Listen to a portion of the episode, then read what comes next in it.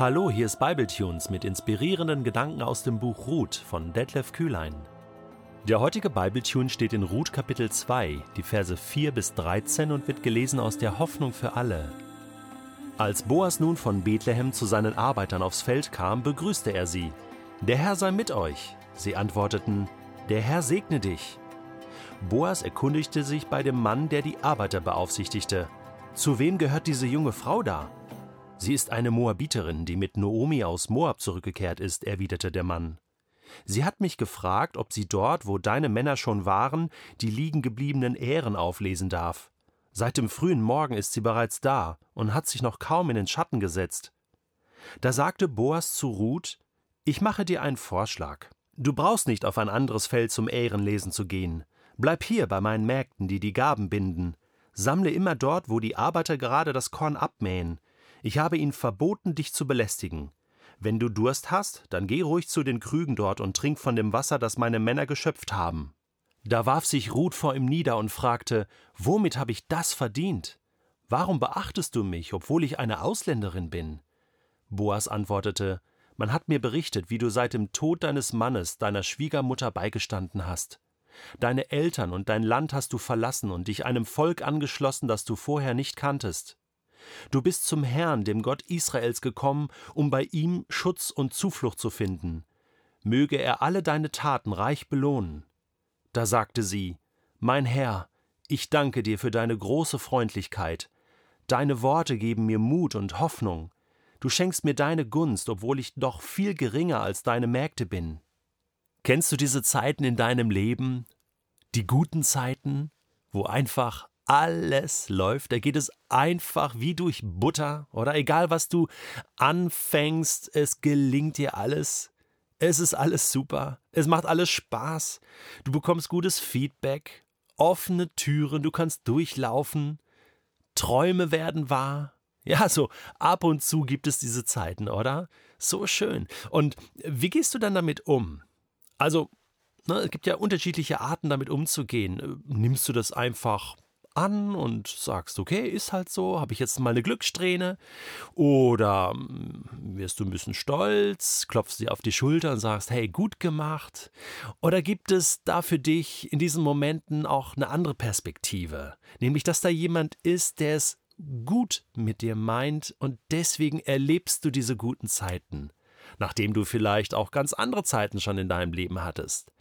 Wir kennen das aus dem Leben von Josef im Alten Testament, im ersten Buch Mose, Josef, ein Sohn Jakobs, der verschleppt wurde, äh, von seinen Brüdern verkauft wurde und nach Ägypten kam, dort im Gefängnis war, verleumdet wurde und wirklich schlechte Tage, schlechte Zeiten erlebt hat. Und irgendwann geht für ihn oder ging für ihn ja die Tür auf und alles ging gut. Alles wurde wieder gut. Und da lesen wir diesen Satz einige Male äh, im ersten Buch Mose. Die Hand des Herrn war mit Josef. Oder die Hand des Herrn war über Josef. Oder auch die Gunst des Herrn war mit Josef. Oh ja, dir kann nichts Besseres in deinem Leben passieren, als dass die Gunst Gottes mit dir ist. Denn dann geht es dir richtig gut. Dann ist alles gut. Die Gunst des Herrn. Ruth wusste nicht, dass die Gunst des Herrn auch mit ihr war. Sie wusste nicht, lesen wir noch in Kapitel 2, Vers 3, dass gerade dieses Feld, auf dem sie jetzt arbeitete, Boas aus der Sippe von Elimelech gehörte. Das wusste sie nicht. Aber Gott hatte dafür gesorgt, dass sie genau auf diesem Feld landete, oder? Du triffst eine Entscheidung und, und du weißt nicht, was du da tust. Denkst so, ha, hoffentlich geht das gut oder ich probiere es jetzt einfach mal und dann geht's los. Boas kommt nun vorbei und kommt zu seinen Arbeitern und sagt Hallo, der Herr sei mit euch, ne, alles gut. Und dann sieht er Ruth, sagt, hey, äh, wer ist diese junge Frau da? Zu wem gehört die? Die ist neu hier. Ja, und dann bekommt er die Information. Sie ist Moabiterin, die mit Noomi aus Moab zurückgekehrt ist. Und da klingelt es natürlich bei Boas. Ist klar, ne? Noomi, hey, Verwandtschaft, okay. Eine Ausländerin, ah, interessant. Ähm, und dann bekommt er die weitere Information hier, sie will hier Ehren auflesen und so, hat mich gefragt und die schuftet schon den ganzen Morgen und äh, in, der, in der Hitze und hat keine Pause gemacht. Und äh, jetzt ergreift Boas die Initiative und geht zu Ruth. Und es stellt sich bald heraus, Boas weiß schon einiges über diese Frau. Der hat das schon mitbekommen. Das ist schon entweder Dorfgespräch oder hm, vielleicht hat er auch mit Noomi mal bei einer Tasse Tee über das Ganze gesprochen. Ja, man hat sich wiedergesehen. Auf alle Fälle ist Boas im Bilde. Ne? Und deswegen geht er jetzt hier auf Ruth zu und sagt: Du, ich mache dir einen Vorschlag. Du musst nicht auf ein anderes Feld gehen ja, um wirklich äh, das zusammenzubekommen, was äh, nötig war. Ähm, hätte Ruth vielleicht noch weiterziehen müssen und überall ähm, sammeln müssen. Äh, Boas macht ihr diesen Vorschlag: Bleib doch hier bei meinen Mägden. Ja, äh, ähm, äh, sortier dich dort ein, sammel immer dort, wo die Arbeiter gerade das Korn abmähen. Also er öffnet ihr eine Tür und, und sagt, also hier, Du hast äh, einen Freischein. Du kannst hier sammeln, so viel wie du willst und so viel du brauchst. Und übrigens, du stehst unter meinem Schutz. Ich habe den Mitarbeitern hier verboten, dich zu belästigen, denn das hätte gut passieren können. Ich meine, sie ist eine Ausländerin, sie ist verwitwet, eine junge, hübsche Frau. Und da kommt der eine oder andere Arbeiter vielleicht auf dumme Gedanken. Und ähm, es war wirklich die Gefahr, dass sie hier belästigt wird. Ja? MeToo lässt grüßen. Ja? Sexuelle Belästigung hier auf dem Gerstenfeld. Nein, Du stehst unter meinem Schutz, sagt Boas. Ja, das wird dir nicht passieren und wenn, dann wird mir das gemeldet und dann gibt's Ärger hier. Und wenn du Durst hast, dann bedien dich, ja. Hey, das gibt's ja gar nicht. Man denkt so, das ist ja, dieser Boas ist ja wirklich ein Sechser im Lotto für die Rot, oder? Und jetzt kommt's eben, Vers 10. Da wirft Ruth sich nieder vor ihm. Gut. Er ist ein großer Mann, er ist ein wichtiger Mann, der Boas. Er hat äh, die Macht, ihr Gutes zu tun oder Schlechtes zu tun. Er hätte ja auch ganz anders reagieren können. Sie wirft sich nieder und, und dann sagt sie, womit habe ich das verdient?